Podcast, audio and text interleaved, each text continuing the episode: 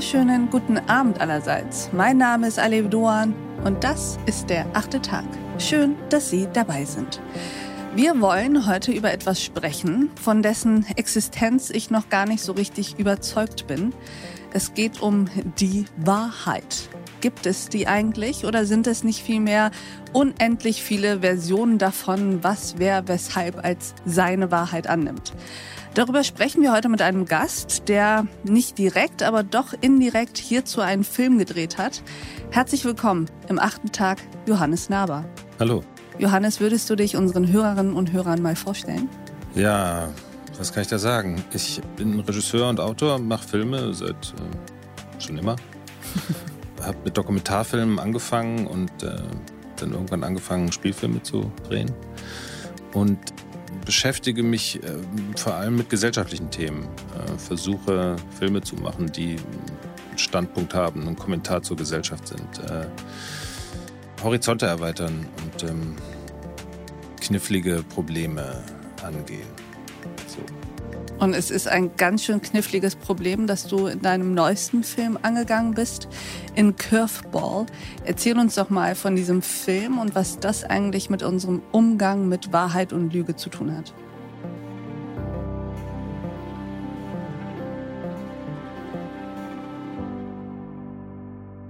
Ja, Curveball, wir machen die Wahrheit. Äh, der Film äh, geht äh, über einen Informanten des Bundesnachrichtendienstes um die Jahrtausendwende, der die abstruse Geschichte erzählt hat, dass er im Irak, wo er herkam, an Saddam Husseins Biowaffenprogramm mitgearbeitet hat. Ich halte seine Geschichte für absolut plausibel. Ein absoluter Knaller, das muss raus. Sollen wir nicht auf eine Validierung warten? Ich höre immer nur warten und krieg gleich schlechte Laune. Der Bundesnachrichtendienst hat diese Quelle sehr, sehr hoch bewertet und äh, sehr lange interviewt, bis sich irgendwann rausgestellt hat, dass der äh, alles erfunden hat. Und eigentlich nur, um einen Pass und bessere Lebensbedingungen in Deutschland zu kriegen. Das ist ihm auch gelungen.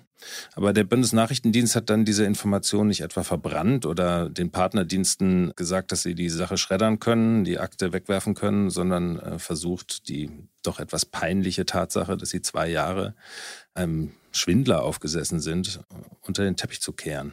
Geschichte ist erfunden. Warum denken die Amis, Curveball wäre eine aktive Quelle? Sehen Sie doch mal den politischen Zusammenhang. Ich sehe nur, dass es Krieg gibt. Justice will be done. Truth doesn't matter. Und dann kam 9-11, die Amerikaner wollten im Irak Krieg führen und haben den Kronzeugen gesucht für die Massenvernichtungswaffen und äh, sind da über diese deutsche Quelle gestolpert und ähm, haben dann gefragt, ob sie den nicht haben können und den vorführen können, der Welt zeigen können in Interviews, in, im Fernsehen, als Kronzeugen für Saddam Husseins Massenvernichtungswaffen. Und ähm, auch da hat der BND und eben auch unsere Bundesregierung nicht gesagt, nein, nein, das ist alles falsch die Geschichte stimmt gar nicht, sondern äh, sie haben ihnen die Informationen zur Verfügung gestellt, von denen hm. sie schon wussten, dass sie falsch sind. Darüber geht der Spielfilm, den wir gemacht haben und der am Donnerstag äh, ins Kino kommt. Und es geht darum, was eben eine Wahrheit anstellen kann, auch wenn sie eben gar nicht so wahr ist und irgendwann ein Eigenleben formiert.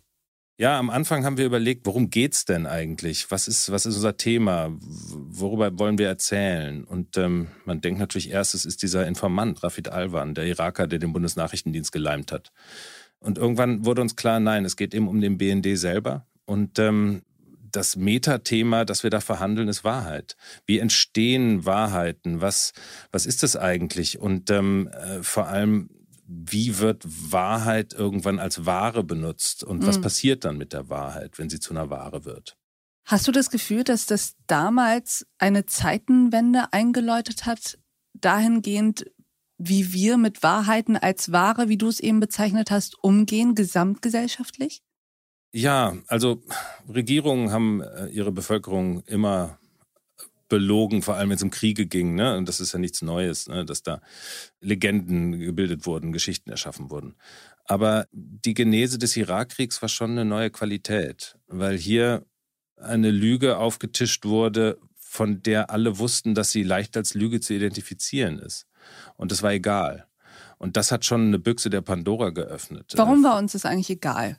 Es war den Leuten, die die Lüge verbreitet haben, der, der Bush-Administration, der US-Regierung egal. Dass das Hanebüchen ist, warum sie diesen Krieg anfangen, das haben wir doch alle gespürt. Und mhm. das war der Weltgemeinschaft klar. Und trotzdem haben sie darauf bestanden, dass es so ist, obwohl sie wussten, dass eigentlich jeder weiß, dass es nicht so ist. Und ähm, das, das ist eine neue Qualität gewesen. Und gleichzeitig ist es ja so, ich habe die Beobachtung jetzt schon öfter gemacht, die haben wir, glaube ich, alle in letzter Zeit sehr oft gemacht, wenn wir über Verschwörungsmythologien sprechen, aber auch darüber, wie Donald Trump, der ehemalige US-Präsident, seine Regierungsgeschäfte geführt hat, dass wenn eine Lüge oft genug erzählt wird und insbesondere dann, wenn sie ein vielleicht ein Hundertstel Wahrheit in sich tatsächlich vereint, dass sie dann sehr schnell tatsächlich auch als absolute Wahrheit angenommen wird, zumindest von großen Teilen der Gesellschaften. Das ist eben genau das, was dann irgendwann passiert ist, dass einem klar wird, die Wahrheit ist vielleicht gar keine feststehende Sache, keine absolute Realität, sondern vielleicht was ganz anderes. Und das wurde uns im Laufe der Recherche eben klar, dass dahinter eben auch die Erkenntnis steckt, dass Wahrheit in Wirklichkeit eben eine ganz relative, fragile Angelegenheit ist. Etwas, das eigentlich im Prinzip in Gesellschaften verhandelt wird und nicht von vornherein feststeht. Und darum ist die Suche nach der Wahrheit eigentlich eine, eine hochgradig naive äh, Suche, ne? weil, du, weil du immer wieder darauf stößt, dass es verschiedene Wahrheiten gibt, die auch miteinander koexistieren. Und eigentlich ist die Leistung eben nicht die absolute Wahrheit herauszufinden, sondern als Gesellschaft sich auf eine Wahrheitsversion zu einigen. Mhm weil Wahrheit eben nicht ein in sich geschlossenes Element ist, das da irgendwo liegt und nur noch gefunden und dann verbreitet werden muss, sondern Wahrheit ist ja im Endeffekt ein Konstrukt und vor allem eine Übereinkunft. Ja, ist eine Verhandlungssache. Und das war es schon immer. Und äh, darum erzählen Leute Geschichten, darum äh, gibt es Kommunikation, äh, darum äh, erzählen die Leute auch immer ihre Version der Wahrheit, um sie abzugleichen mit dem, was andere darüber denken. Darum sitzen wir bis nachts um vier in Kneipen und äh, unterhalten uns über Wahrheiten. Das ist nichts weiter als ein Verhandlungsprozess, ein, ein gesellschaftlich immanenter Verhandlungsprozess darüber, was eigentlich Wahrheit ist für uns. Und dann stellt sich vielleicht 10, 100 Jahre später raus, was man da gedacht hat, was jetzt die Wahrheit ist, war totaler Quatsch, weil plötzlich neue Fakten, neue Thesen, neue Beweise, neue Erkenntnisse auf dem Tisch liegen, die klar machen, die Wahrheit ist was ganz anderes. Und wieder gibt es eine neue Version von der Wahrheit, die wieder neu verhandelt wird. Und so befinden wir uns eigentlich ständig in einem, in einem Wahrheitsfindungsprozess, der in Wirklichkeit ein Verhandlungsprozess ist. Mhm.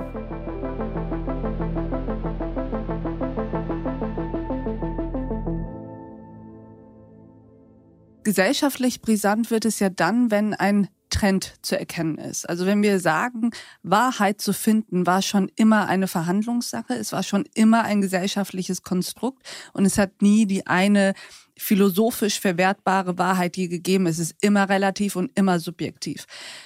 Brisant wird es ja dann, wenn wir den Trend erkennen, dass dieser Konsens, sich auf eine Wahrheit, auf eine mögliche Wahrheit zu einigen, wenn dieser Konsens nicht mehr wirklich stattfindet und nicht mehr, die Menschen nicht mehr zusammenkommen können.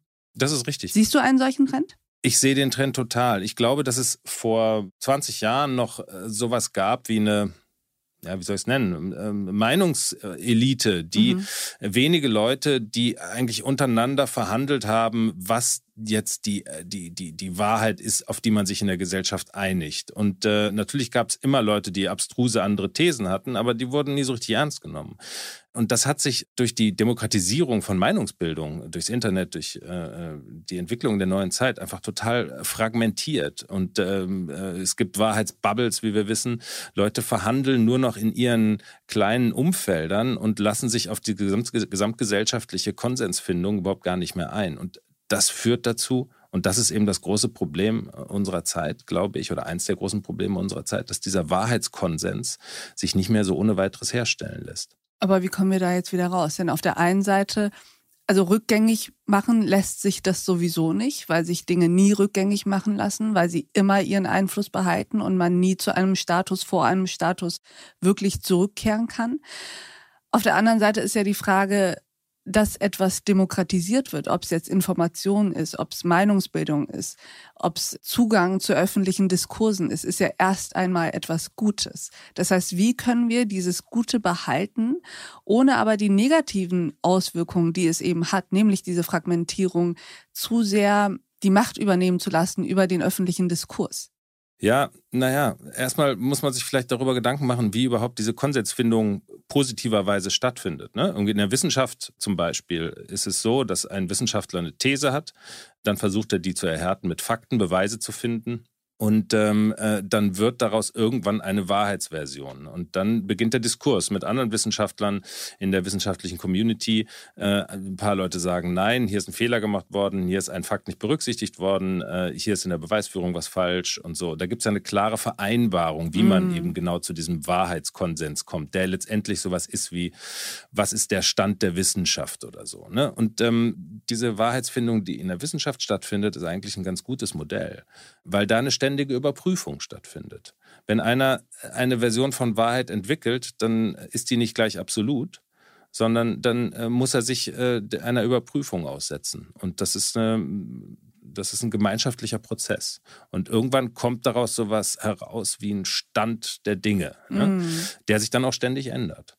Und ähm, vielleicht muss man sich das zum Vorbild nehmen. Ne? Also wenn man sagt, es ist jetzt nicht eine kleine Gruppe von Journalisten, Politikern und äh, Meinungsführern, die ähm, äh, sich auf eine Wahrheit einigen oder auf, auf eine Version von Wahrheit, dann muss man vielleicht sagen, äh, man muss Mechanismen der Überprüfung und äh, der Validierung äh, einführen, die irgendwie für alle gelten. Und das ist doch das Problem. Also das ist das Problem. Und die, das ist das die, Problem bei Geheimdiensten, ne? weil da halt diese Validierung nicht ja, stattfindet. Ja, aber auch gesamtgesellschaftlich ist das das Problem. Also die Wissenschaft sich zum Vorbild zu nehmen, da bin ich ganz bei dir, das sehe ich ganz genauso. Aber das Problem ist, dass Wissenschaftler als die eine statistische Menge ja ganz anders sind als, ich sag mal, die Gesamtgesellschaft. Und wenn Wissenschaftler sich darauf einigen zu sagen, wir überprüfen diese These, anhand dieser und jener Fakten, dann bedeutet es ja schon, dass zumindest die Fakten, wie zum Beispiel physische Gesetze als wahr angenommen werden. Aber das ist doch schon das Problem, das wir im Moment haben, dass Fakten ja schon gar nicht mehr von allen als solche akzeptiert werden. Ja, ja was sind denn Fakten? Also klar, Fakten ist das, woraus man dann sich eine Version von Wahrheit baut. Ne? Aber was sind denn Fakten? Fakten sind ähm, bewiesene Thesen, oder? Ähm, würde ich Sachen, auch sagen. Die, ja. sagen wir mal, klar bewiesen sind und auf die man sich einigen kann, weil sie äh, aufgrund von, von, von ja, weil sie bewiesen sind, so mhm. weil es dafür Beweise gibt. Aber auch das ist eine Verhandlungssache, was ein Fakt ist, ne? mehr oder weniger. Und ähm, das wird natürlich kompliziert, wenn wir über Politik oder über gesellschaftliche Prozesse reden oder so, ne? weil da natürlich die, die, die Gemengelage noch viel komplizierter ist. Hast du denn das Gefühl, dass unser Umgang mit Geheimdiensten, weil du es jetzt gerade nochmal angesprochen hast, dass der mündiger geworden ist seitens der Zivilgesellschaft und auch seitens der Regierungen und der Politik? Oder ist das so eine Blackbox, von der immer noch die allermeisten gar keine Ahnung haben, was da eigentlich passiert und wo die Kontrollmechanismen, so etwas wie das äh, parlamentarische Kontrollgremium, gar nicht so den Einfluss hat, wie es sich für eine Demokratie gehören würde. Ja, äh, gerade sowas wie das PKG, das Parlamentarische Kontrollgremium, ist natürlich eine äh, einmalige Sache und das gibt es, glaube ich, in keinem anderen Land, ne? dass äh, ein Parlament wirklich tatsächlich, dass es eine Berichtspflicht gibt des Geheimdienstes vor, vor den Parlamentariern. Aber das, ne? das ist doch das aber Mindeste. Trotzdem, aber ja, das ist das Mindeste, das äh, richtig. Und, und aber was wir herausgefunden haben in unseren Recherchen, ist eben, dass es eigentlich ein Witz ist.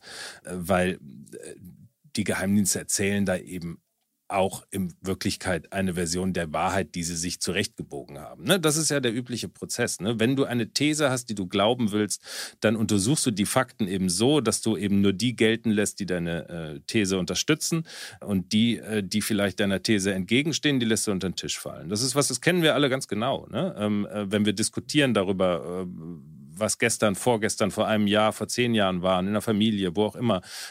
Plötzlich merkt man, bestimmte Fakten, die für mich ganz wichtig sind in meiner Wahrheitsversion, die lässt der andere komplett unter den Tisch fallen und kommt zu einem komplett anderen Ergebnis. Und bewusst oder unbewusst? Bewusst oder unbewusst. Mhm. Ich glaube, das ist ein unbewusster Prozess. Wir wollen natürlich, und darum müssen wir auch ständig verhandeln über die Wahrheit, wir wollen natürlich, dass unsere Version, die irgendwie Grundlage unserer Selbstnarration ist, unsere Version von Wahrheit, auf die wir unsere, unsere, unseren Sinn, unsere Logik fußen für uns selbst, äh, dass die stimmt und dass die anderen akzeptieren, dass die stimmt. Und darum argumentieren wir so stark. Und darum versuchen wir natürlich die Fakten auf den Tisch zu legen, die das stützen. Und das ist ein ganz normaler Prozess. Und der Prozess ist an der Stelle gestört, wenn jemand sagen kann, ich lasse dich meine Fakten aber nicht überprüfen. Mhm. Du darfst mir hier nicht in die Karten schauen, wie ich äh, zu meinen Fakten gekommen bin. Und das ist eben genau das, was passiert bei Geheimdiensten. Ne? Das ist der sogenannte Quellenschutz, die Geheimhaltung, die dem zugrunde liegt, die ganz heilig ist bei äh, Geheimdiensten. Ne? Das ist das höchste Gut. Das ist auch richtig, weil oft sind Quellen gefährdet, wenn man ich sie auflegt. Ich sagen, ohne ist ja auch die Geheimdienstarbeit nur noch schwer zu machen. Ja, aber dadurch ist dieser ganze Prozess des Validierens und des Wahrheitsfindens, des Konsensfindens gestört. Und mhm. das Problem ist, dass Regierungen sich aber natürlich auf diese Informationen verlassen müssen. Und was in unserem Fall eben passiert ist, im Fall von Rafid Alwan, um das nochmal als Beispiel mhm. heranzuziehen, ist, dass ein, ein Wissenschaftler, der eigentlich überhaupt gar nicht in Quellenführung ausgebildet war, äh, der beim BND für Massenvernichtungswaffen, für Biowaffen äh, gearbeitet hat und dafür zuständig war, dass der die Quellenführung für, diese, für diesen Rafid Alwan, diesen Schwindler bekommen hat und den interviewt interviewt hat, äh, in 52 Gesprächen, glaube ich, und äh, über mehrere Jahre. Und der ist aber reingegangen in diese Gespräche mit der festen Überzeugung, dass es im Irak irgendwo diese Biowaffenfabriken gibt. Das heißt, das er hatte schon eine Wahrheit in seinem Kopf und wollte die ja nur noch bestätigt wissen. Genau, das war so. Der war vorher in, in Kontrollmissionen im Irak. Der hat nach diesen äh, Biowaffen gesucht, hat sie nicht gefunden und war geradezu manisch davon überzeugt, dass es die gibt. Und dann kam diese Quelle und er hat natürlich dankbar das angenommen, was der behauptet hat. Und das ist nur allzu menschlich, dass man eben dann die Sachen, die vielleicht Zweifel sehen könnten an dem, was jemand sagt, oder, oder die Dinge, die vielleicht nicht zusammenpassen oder die, wo man skeptisch werden die könnte. Störfaktoren die Störfaktoren ausgeblendet werden. ausblendet. Mhm. Und genau das ist passiert. Und ähm, dann wurde daraus diese Riesenmeldung weil es opportun war, dass es diese Wahrheit jetzt gibt, weil alle Leute was davon hatten, die damit beteiligt waren. Der BND hatte plötzlich ein richtig großes Brett am Start. Als, sagen wir mal, doch eher unterprivilegierter Geheimdienst in der Weltgemeinschaft konnten die plötzlich mit irgendwas ganz Tollem glänzen. Darum hat da niemand so genau hingeguckt. Und für die Politik war es auch opportun. Natürlich wollten alle, dass der Bundesnachrichtendienst jetzt hier eine tolle Information hat, die in der Weltgemeinschaft einzigartig ist. Und was dann passiert ist, als man herausgefunden hat, dass es nicht stimmt, äh, dass man schamhaft die Sache verdeckt hat. Und, Und das ist auch total menschlich. Hat. Das ist ja auch total menschlich. Wenn man sich so viel damit beschäftigt, was ist jetzt wahr und Wahrheit ist total relativ und subjektiv und kommt immer auf die Perspektive an, von der jemand auf etwas blickt, kommt immer auf den Gesamtkontext, auch auf die zum Teil wirklich psychologischen Erfahrungen an. Wenn man das alles weiß und mit diesem Wissen in die Welt blickt, dann gibt es doch eigentlich nur zwei Möglichkeiten. Die eine ist, man verliert den Verstand und wird Verschwörungstheoretiker. Und die andere ist, man wird gänzlich apolitisch. Gibt es noch eine dritte? Und wenn ja, dann bitte nennen Sie uns. Ja, ich glaube, es gibt die Erkenntnis, dass es Wahrheit nicht gibt und dass man aber trotzdem, trotzdem ständig um die Wahrheit ringen muss. Ne? Ähm, dass es ein, ein, ein, eine Sisyphus-Arbeit ist, die nie mm. beendet werden kann, weil auch immer wieder neue äh, Faktoren dazukommen, aber die trotzdem verrichtet werden muss. Und äh, das ist die Arbeit, die wir zu verrichten haben. Gerade wir Medienmacher, wir Journalisten, wir Filmemacher sind eigentlich diejenigen, die diesen Stein die ganze Zeit den Berg aufrollen müssen. Äh, wenn wir das nicht mehr tun, wenn wir zynisch werden, das ist die eine Variante, oder nihilistisch und apolitisch, dann ähm, rollt der Stein den Berg runter und äh, dabei wird viel kaputt gehen. Und die Frage, wie sehr wir alle anderen bei dieser Sisyphus-Arbeit bei uns behalten und sozusagen gesamtgesellschaftlich zusammenbleiben und uns nicht spalten lassen, hängt die vielleicht damit zusammen, wie offen wir diesen Prozess legen und wie sehr wir sagen, das ist das, was wir gerade im Moment annehmen, aber es kann sein, dass wir übermorgen uns nochmal umentscheiden müssen und etwas anderes noch dazu kommt? Ja, natürlich, klar. Wir also es geht um das Transparentmachen des des Relativen. Des Relativen und des am Ende auch nicht ganz sicher Seins und des Nichtwissens.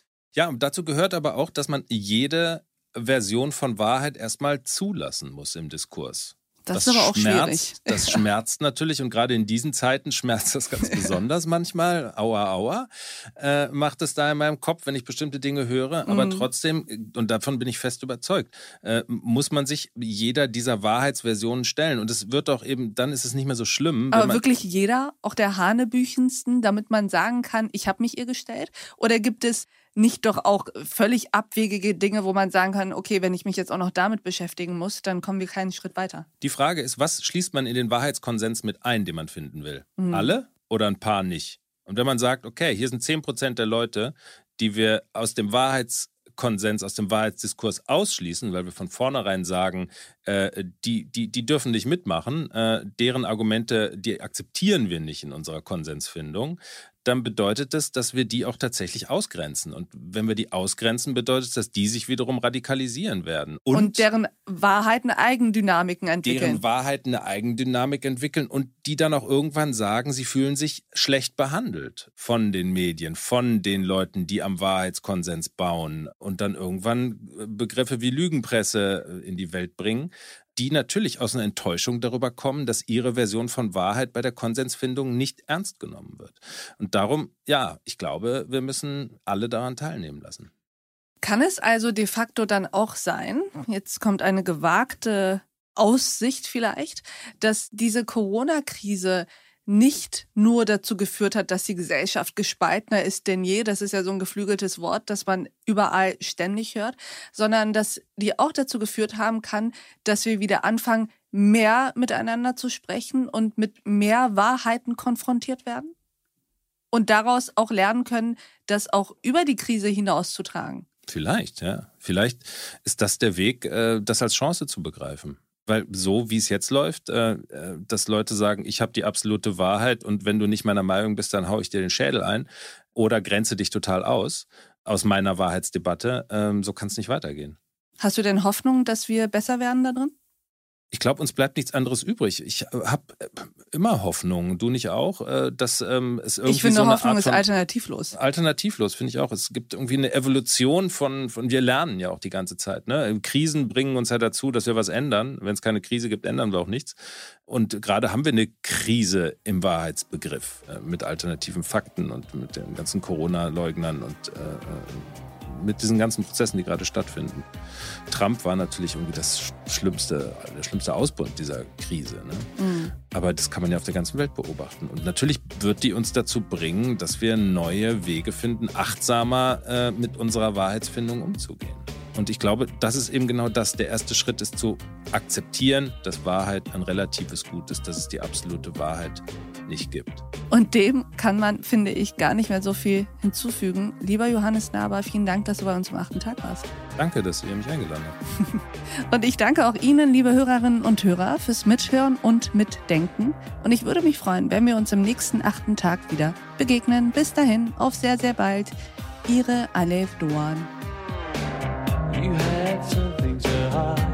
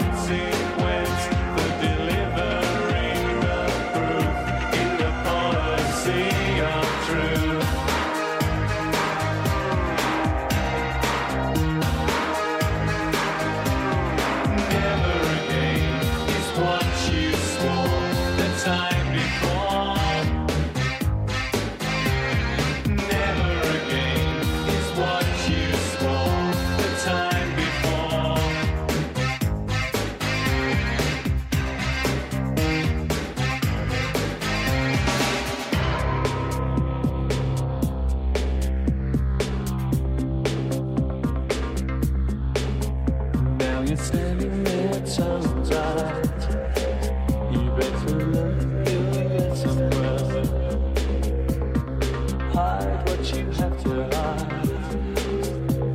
And tell what you have to tell. you'll see.